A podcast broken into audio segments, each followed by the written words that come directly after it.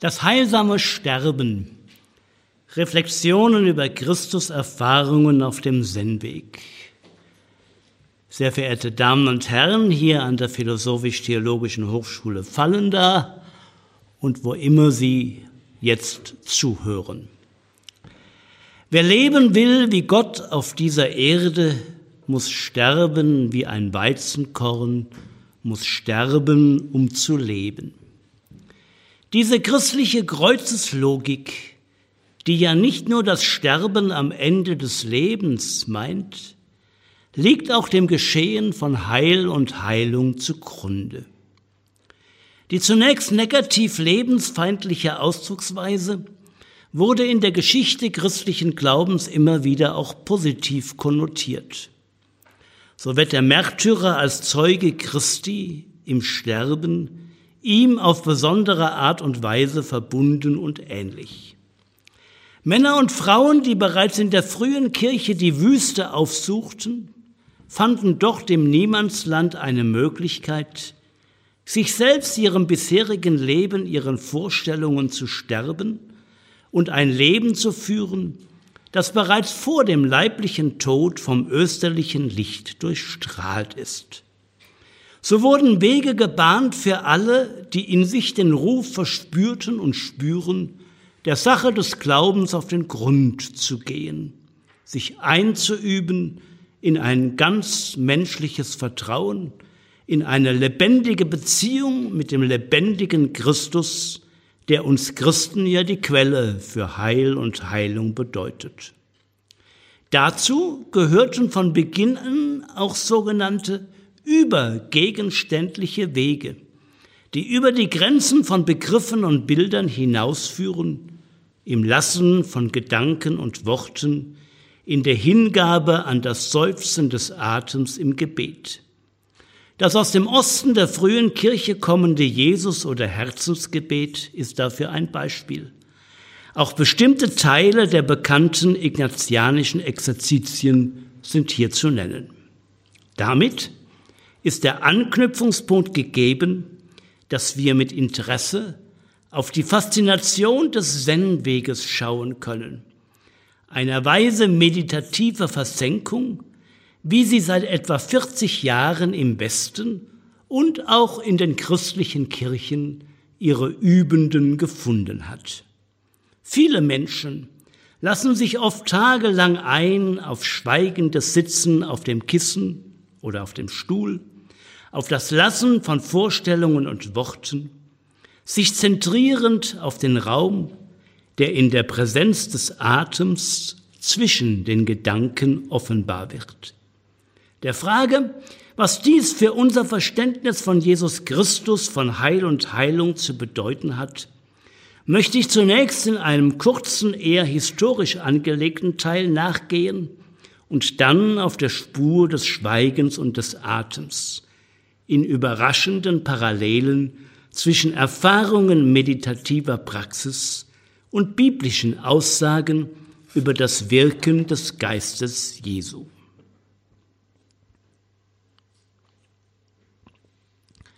Das noch junge kirchengeschichtliche Faktum. Ich spreche zu Ihnen als Priester, Theologe und in meiner Eigenschaft als Verantwortlicher für das von meinem palotinischen Mitbruder Johannes Kopp gegründete Programm Leben aus der Mitte Zen-Kontemplation im Bistum Essen. Dieses möchte, so sagt es bereits der Name, den östlichen Zen-Weg und den westlichen Kontemplationsweg miteinander verbinden. Bis zu seinem Tod im letzten Jahr war es das Lebensanliegen von Pater Johannes, dass Christen auf der Suche nach Erfahrung und Vertiefung im Zen Heimat und Anleitung zur Stille finden können. Damit vertrat er eine bis heute nicht unumstrittene Position inmitten der Fragen, die sich aus der Begegnung des Zen mit dem Westen ergeben. Ein Ereignis der Geistesgeschichte, das wohl noch zu jung ist, um es ganz übersehen zu können.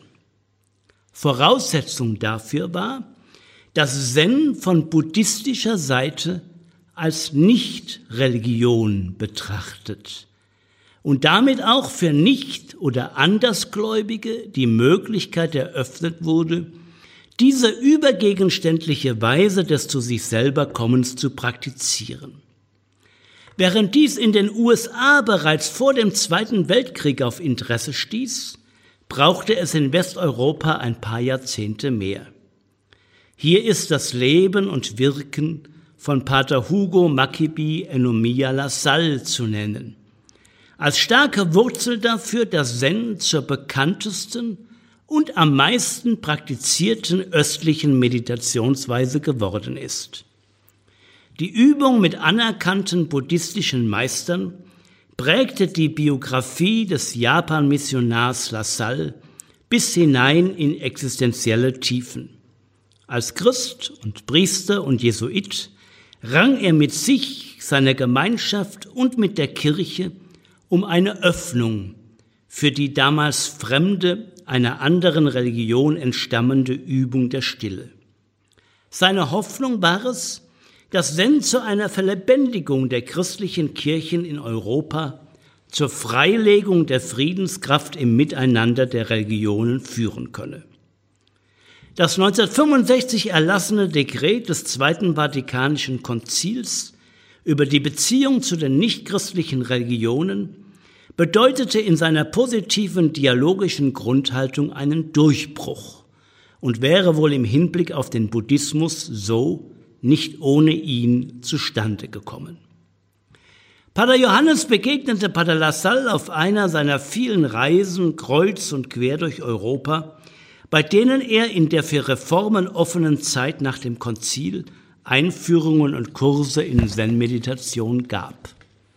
Fasziniert von dessen Persönlichkeit, folgte er ihm in sein neu errichtetes Zentrum in der Nähe von Tokio und wurde Teil einer Gruppe von Frauen und Männern, darunter Vertreter von beiden großen christlichen Kirchen, auch Ordensleute, in Kamakura, die dort unter dem für den Westen und speziell für das Christentum offenen Meister Koun Yamada sich ausbilden ließen.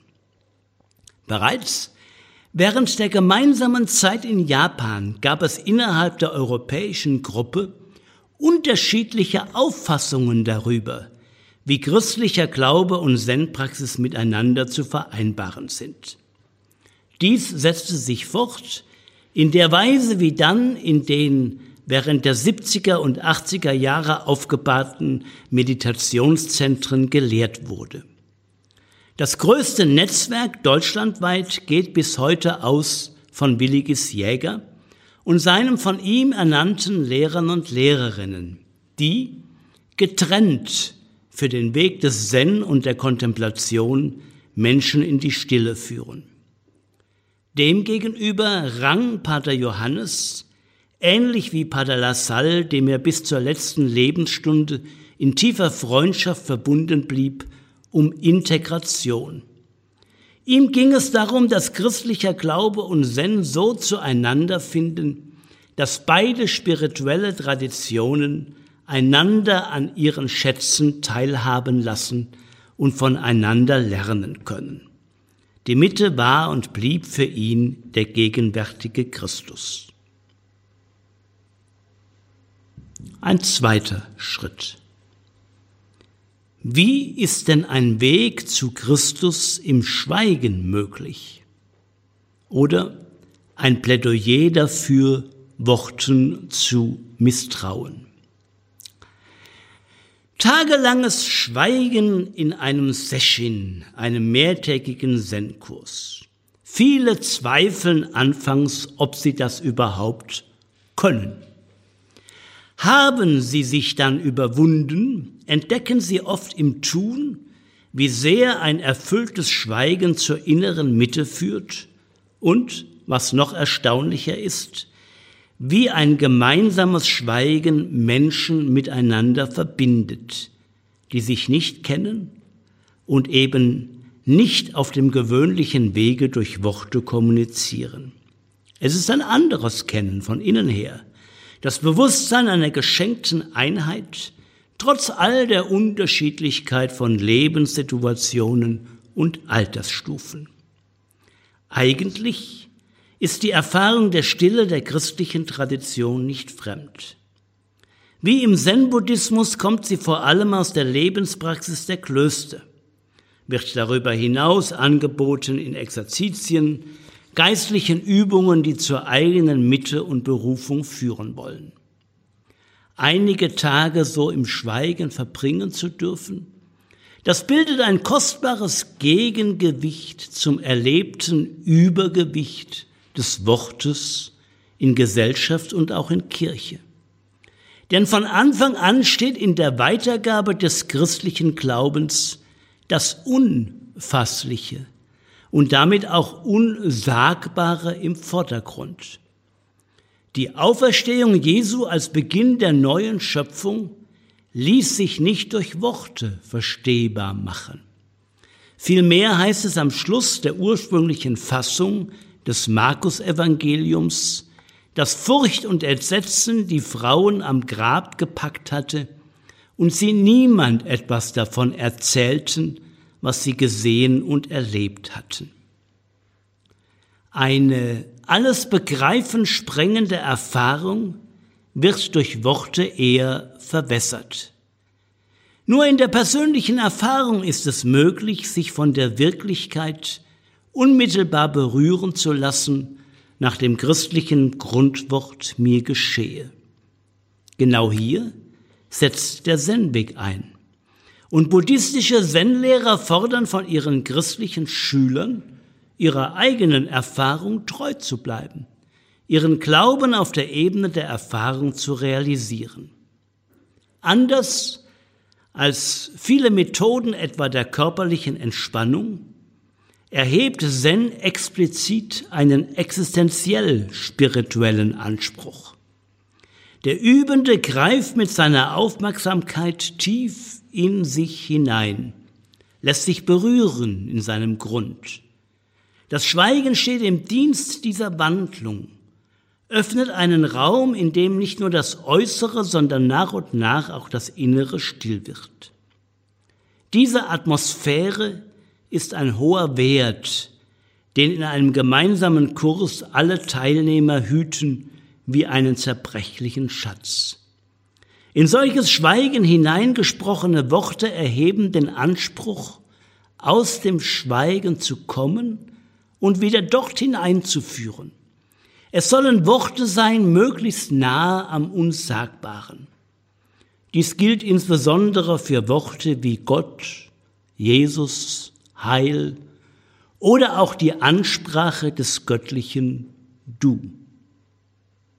Immer wieder wird gefragt, ob besonders für Christen auf diesem Weg nicht das sich an einen persönlichen Gott wendende Du fehle.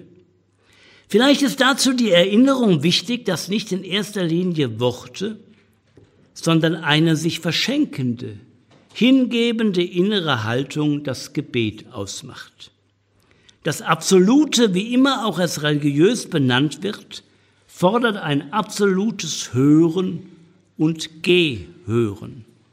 Religiös sein heißt sich mit seiner ganzen Existenz rückzubinden.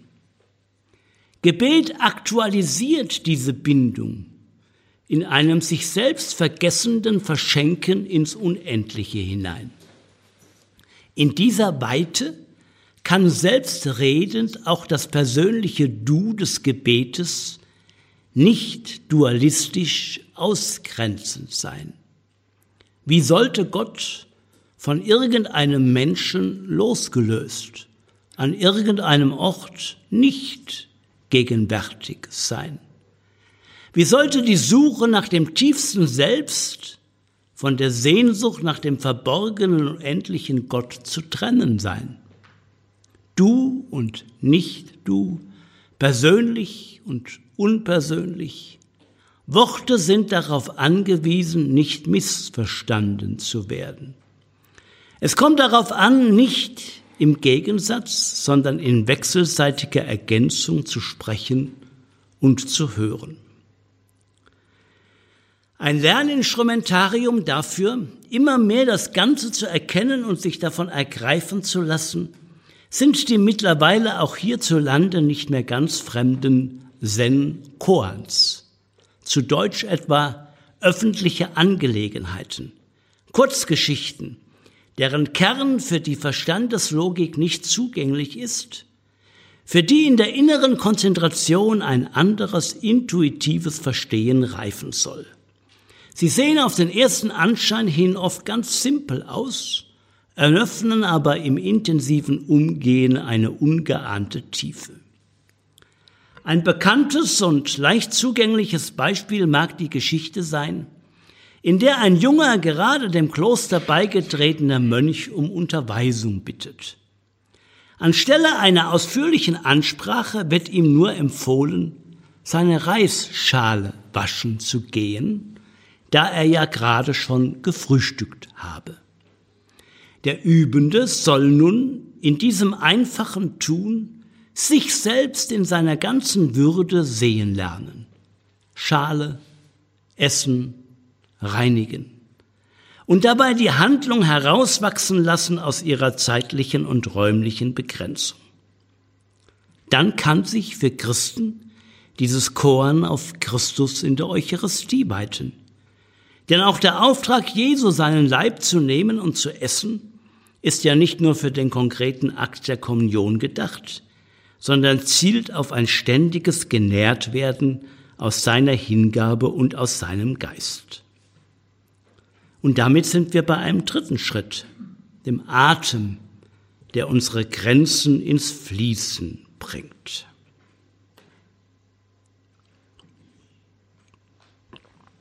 Wie kann ein Mensch unserer Zeit sich in seinen Gedanken lassen, die doch Anspruch erheben auf beständige und vollständige Aufmerksamkeit? Indem er geduldig und demütig immer wieder das dramatische Theater der Gedanken stehen lässt und die Faszination des Atems entdeckt, sich einschwingt, sich vergisst in den Rhythmus des Atems. Es geht darum, Atem zuzulassen, Atem zu werden, den Atem zu befreien aus dem Gefängnis des Selbstverständlichen so bestaune ich das Wunder des Lebens, gehe dem Atem nach dorthin, wo sein Fluss entspringt, werde eins mit seiner Realität in mir, welche die Brücke bildet zwischen Leib und Geist.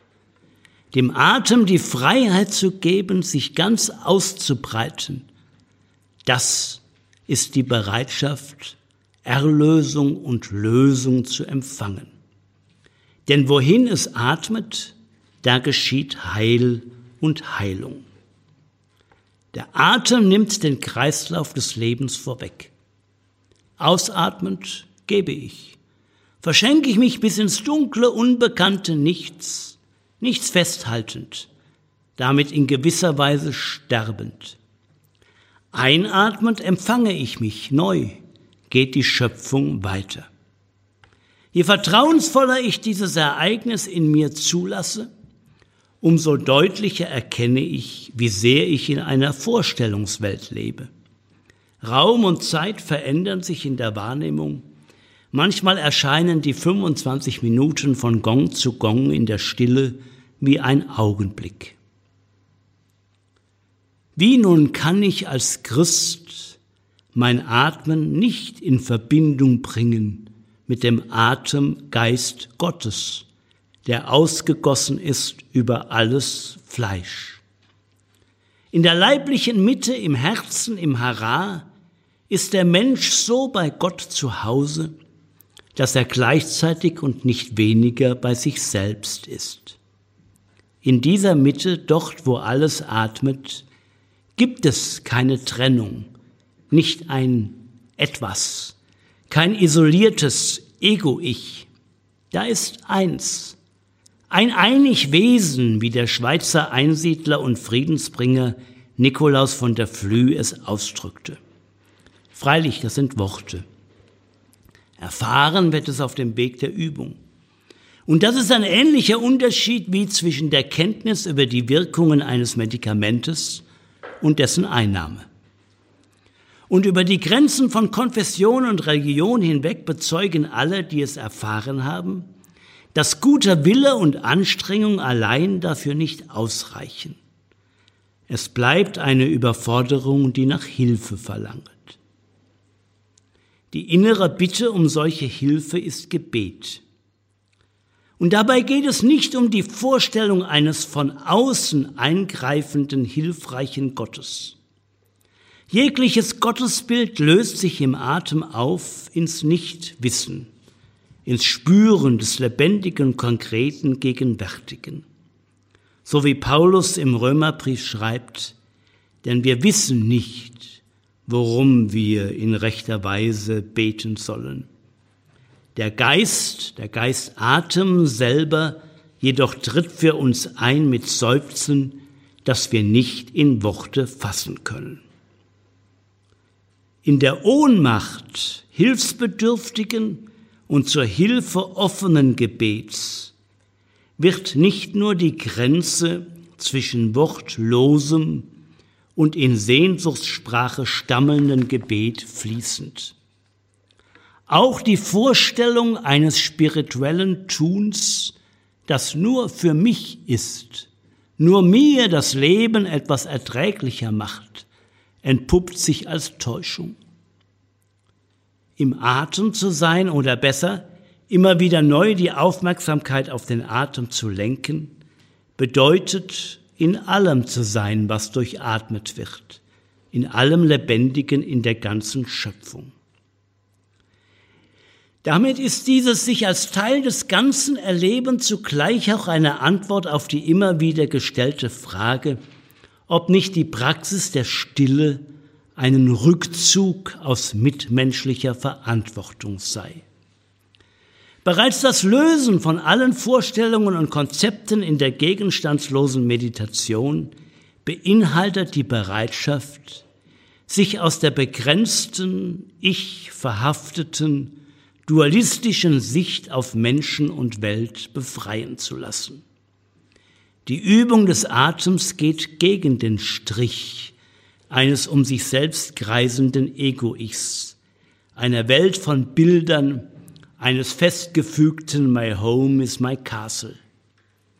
Die Frage, wer bin ich wirklich? Der Meditierende stellt sie sich selbst und bekommt sie auch immer wieder im Gespräch mit seinem Zen-Lehrer gestellt, führt hinein in die Unsicherheit des Nichtwissens, in die Tiefe, die jedem Hochmut den Boden entzieht. Die Einsicht aus mir heraus kann ich es nicht, öffnet die Tür zum Weiteren, ist aber auch zugleich eine Blamage für das oft auf Wissen und Machen-Erfahrung beruhende Selbstbewusstsein. Hinzu kommt, dass der Atem in dem Maß, wie er zugelassen wird, auch Wunden des Inneren berührt. Oft sind es Verletzungen aus der Beziehungsgeschichte, so dass hier wie von selbst deutlich wird, dass kein Mensch isoliert lebt. Der Atem heilt. Jeder Mensch trägt in sich nicht nur Verletzungen aus der Beziehungszeit seines eigenen Lebens. In den Genen stecken ungelöste Fragen, die aus der kleinen und großen Familien- und Menschheitsgeschichte in der Hoffnung auf Lösung mit auf den Weg gegeben worden sind. Hinzu kommt das Bewusstsein einer verletzten Erde, einer Schöpfung, die in Wehen liegt. Wer immer sich dem Atem aussetzt, setzt eine Möglichkeit frei, dass Wunden heilen, dass Getrenntes zusammenfindet. In einem Kursgeschehen hat dies Auswirkungen auf die Atmosphäre des Raumes. Sie wird erfahrbar als absorbierend. Sie unterstützt alle Mitmeditierenden in ihrer Hingabe an den Atem. Aber es geht auch noch darüber hinaus. Die tibetisch-buddhistische Praxis des sogenannten Tonglen birgt einen reichen Erfahrungsschatz darüber, wie barmherziges Atmen anderen Menschen zugutekommen kann die ja in sich intensivierender Übung immer mehr zu nicht anderen werden. mit dem herzlichen Wunsch, dass es mir und meinem Nächsten gut gehen möge, ist der Tonglen Praktizierende bereit, alles an Enge und destruktiven Kräften einzuatmen, welche ihn selbst und die Menschen, denen er sich in der Stille zuwendet, erfüllen. Er tut dies in dem Bewusstsein, in sich, in seinem Leib, im Zentrum des Atems einen Ort der Reinigung, der Vergebung, des Neuwerdens zu haben. Im Ausatmen verschenkt er Weite und Segenskräfte des Glücks und des Heilens. Dass dies keine Illusion ist, kein frommer Wunsch, dass hier vielmehr eine Möglichkeit praktizierter Nächstenliebe verborgen ist, bezeugen unzählige Menschen, welche die Wirkung solch liebenden Atmens an sich erfahren haben. Von Minderung der Schmerzen über Aussöhnung mit Vergangenem bis nicht hin, bis hin zu nicht erklärbaren organischen Heilungen reichen die Möglichkeiten des Atems, wo er zugelassen und über die Wunschkraft mitgeteilt wird. Kommen wir in einem weiteren und vorletzten Schritt zum Titel dieses Beitrags unserer Ringvorlesung zurück, das heilsame Sterben. Es klingt vielleicht zunächst anmaßend, das Wort Sterben für eine Phase meditativen Geschehens zu benutzen. Aber die Ähnlichkeit ist da und verblüffend. Es geht darum, sich ganz in den Atem hineinzulassen, zu vergessen, zu verlieren, bedingungslos in Liebe. Christlicher Glaube benutzt dieses Bild von Beginn an für die Taufe. In der Erwachsenentaufe der frühen Kirche gingen die Täuflinge nackt, nachdem sie alles bisherige abgelegt hatten, ins Wasser, wurden untergetaucht und erstanden als neue Menschen. Dieses Sterben mit Christus, um in ihm zu leben, das ja nicht nur einmal im Leben im Moment der Taufe geschieht, kann für Christen ein starkes Motiv sein, sich vertrauend zu setzen und sich im Fluss des Atems zu geben. Damit nähern wir uns einer ganz zentrale, zentralen Frage für christlich begründete Existenz. Wenn es nicht nur darum geht, ethisch-moralische Lehren der Botschaft Jesu anzunehmen, wenn es vielmehr um ein Christus werden, um sein Leben in uns geht, wo dann wird dies erlebbar? Wo kann sich der nach Sinn in seinem Leben Suchende so mit Christus verbinden, dass er in ihm atmet? Hier ist wohl die Kenosis, die Entleerung Christi in seinem Sterben, der geistige Ort, in dem sich seine Existenz für alle öffnet. Für alle, die ähnlich wie er und ermutigt durch ihn das eigene Nichts annehmen, die in die Wolke des Nichtwissens hineingehen. In der Meditation ist dies oft ein sich allmählich intensivierender Prozess, bei dem gerade in mehrtägigen Kursen die Bereitschaft wächst, dem Unbekannten in sich zu begegnen, sich fallen zu lassen in die Wirklichkeit, die alles Wissen und Begreifen und Machen übersteigt. Was geschieht nun in solchem Sterben? Worte können hier nur andeuten. Vielleicht sind Erfahrungen mit dem auf dem Zen-Weg bekannten Koan Mu hilfreich. Dieses Wort ist die Antwort des großen Meisters Joshu auf die Frage eines Mönchs, ob auch das Hündlein die Buddha-Natur besitzt. Also, ob es wirklich wahr ist, dass dieser Mensch hier, ich, ein Unendlichkeitswesen ist. Mu heißt eigentlich nein, nichts. Dies macht aber nach buddhistischem Grundverständnis, dass alle Lebewesen erleuchtet sind, keinen Sinn. Damit ist die Herausforderung gegeben und will angenommen sein. Auf eine dem Verstand nicht zugängliche Weise verbindet nun der übende Mu mit dem Atem, schluckt es und lässt es zum leiblich-geistigen Ausdruck seiner wichtigsten Lebensfrage, seines grundlegenden Zweifels werden. Immer wieder wird er dabei seine Ohnmacht erfahren, es nicht zu können. Wenn er weitergehen will, muss er seinen Fähigkeiten sterben. Viele üben mit diesem Koan jahrelang und erleben trotz der Phasen der Frustration ein stärker werdendes Motiv, dran zu bleiben. Sie erfahren mehr innere Stabilität, Freude, Lebendigkeit sowie die Bereitschaft, einfach zu tun, was dran ist.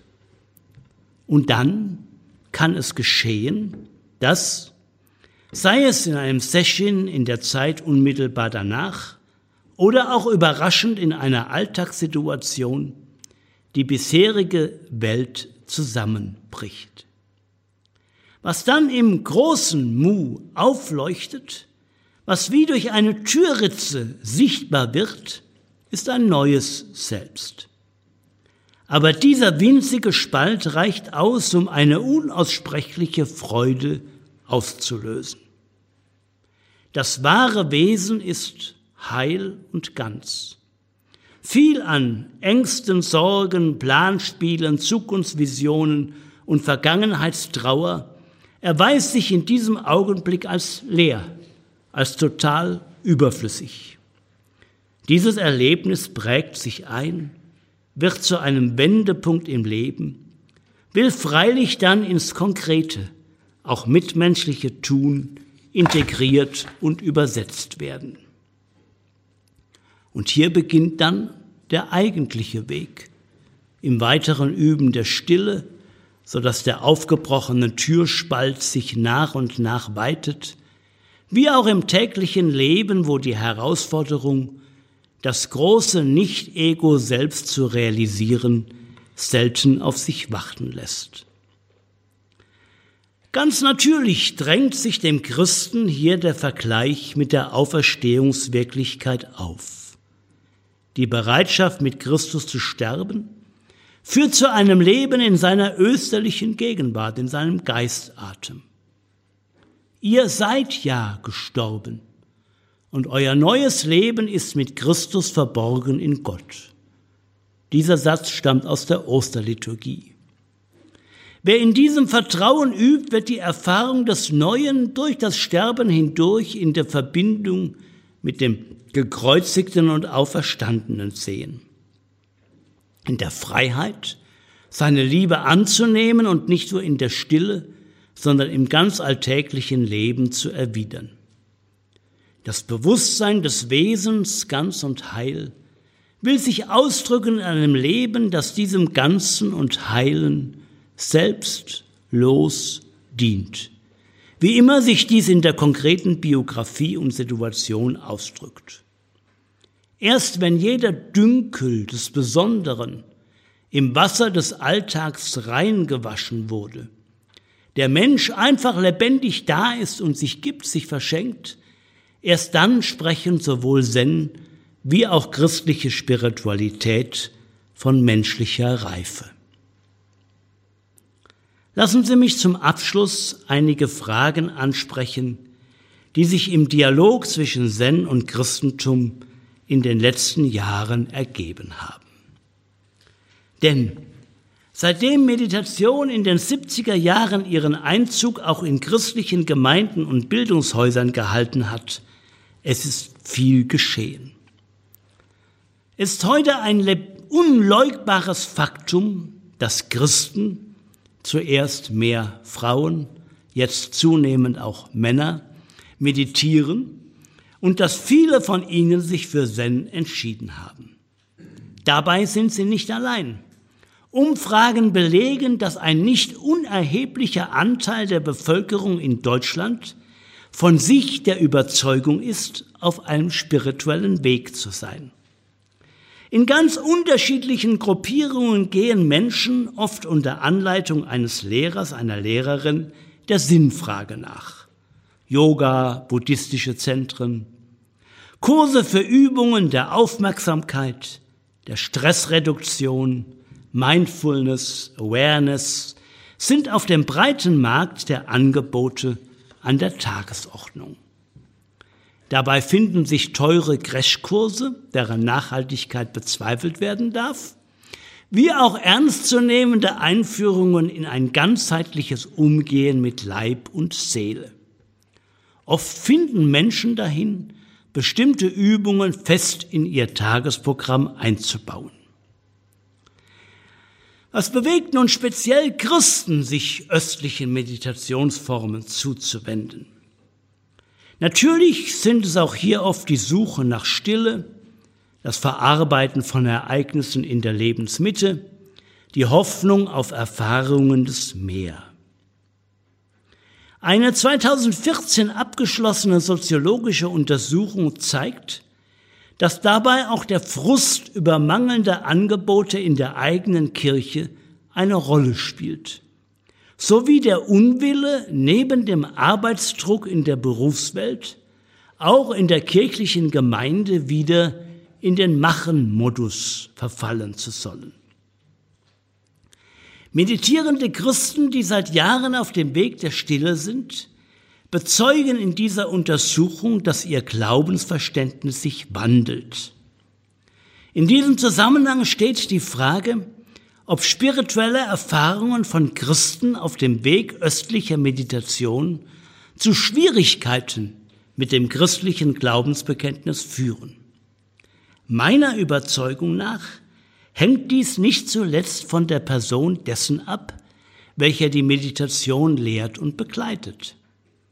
Hat diese Person selbst ihre ungelösten Geschichten mit der eigenen religiösen Sozialisation Betrachtet er sie selbst Religion als Durchgangsstadium auf dem spirituellen Weg?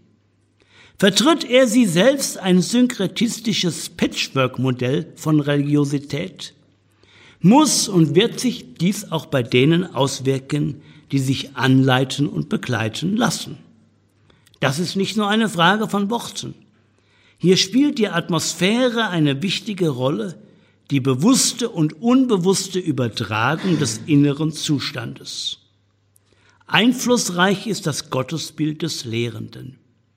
Ist er sie in der Lage, den Weg von einem nur gegenüber Gott hin zu einem immer größeren in Gott zu begleiten, dazu zu ermutigen? Löst sich nicht der oft gehörte und gelesene Gegensatz zwischen einem persönlichen und einem unpersönlichen Gott auf, wenn jemand sich in Christus hinein sein und loslässt und ihn mehr und mehr als seine Wirklichkeit erkennt und annimmt? Klingen Worte nicht anders gesprochen in der Anspruchssituation des Machens und gehört nach vielen Stunden aufmerksamer Stille?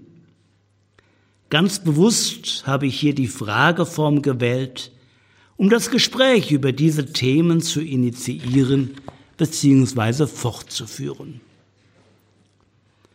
Ein Thema, das die oben genannte Untersuchung ebenfalls anspricht, ist das der religiösen Doppelzugehörigkeit von Meditierenden. Hier ist Pater Arul Maria Arokyasamy zu nennen, ein indischer Jesuit und Zen-Meister. Seiner Überzeugung nach hat Zen im Westen nur dann eine Daseinsberechtigung, wenn es in seiner integralen Form, eingebettet in östliche Rituale und Mentalität übernommen wird. In nach westlichen Vorstellungen adaptierter Weise praktiziert, vermischt mit hiesigen kulturellen und religiösen Formen, sei dies fast eine Verlängerung der kolonialherrschaftlichen Dominanz des Westens gegenüber anderen Erdteilen. Der Anspruch klingt gewaltig und wird zurzeit auch von dem einen oder anderen christlichen Autor bekräftigt. Sicherlich ist es eine Sache des Respektes, eine gewachsene spirituelle Tradition in ihrem Eigenwert zu sehen und den darin verborgenen Schatz im Acker zu suchen. Bedeutet aber nicht gerade der Zen-Weg eine absolute Reduktion von allem Religiösen und Kulturellen auf das universal Menschliche. Ist nicht das, was im Osten mit Buddha-Natur angesprochen wird, identisch mit der menschlichen Wesensnatur? Wie kann es für jemand, der sein eigenes Wesen in Christus begründet hat, möglich sein, aus dieser Glaubensentscheidung auszutreten und sich mit anderen religiösen Vorstellungen zu identifizieren? Neben der religiösen Doppelzugehörigkeit steht die These einer säkularen, religionsfreien Meditation, die als Frucht ein globales, alle Menschen einbeziehendes Ethos hervorbringt. Religiosität wird hier im Blick auf die Geschichte oft als hinderlich, ja als trennend eingestuft. Stattdessen scheint eine bestimmte Form des Buddhismus mit ihrer eher sanften Praxis sich gut in ein transreligiöses Umfeld einzupassen. So sehr der Anspruch eines Weltethos hin zu Gewaltlosigkeit und Frieden zu bejahen ist, so sehr ist das dahinterstehende und abgelehnte Bild von Religion zu hinterfragen. Koun Yamada, der schon erwähnte Meister von Pater Johannes, hat in einem 2017 herausgekommenen Vortragsband darauf hingewiesen, dass Zen sich mit jeder Religion verbinden lässt, in der es um die Erfahrung des Wesens, des Unendlichen, des innersten Geheimnisses des Menschen geht. Zen identifiziert, identifiziert sich nicht mit einer bestimmten Religion, nicht mit einer bestimmten Kultur und hat auf seinem Weg von Indien über China nach Japan und dann in den Westen jeweils verschiedene religiöse Sprachen und Riten angenommen.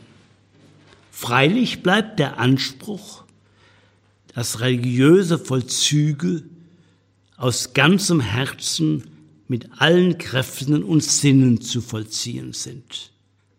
Denn nur dann wird, ritual, wird rituelles Handeln der zutiefst menschlichen Sehnsucht nach Echtheit und Identität gerecht. Nur dann passt es zu einem Weg, bei dem es nicht auf Worte, sondern auf das Spüren, das unmittelbare Erkennen ankommt.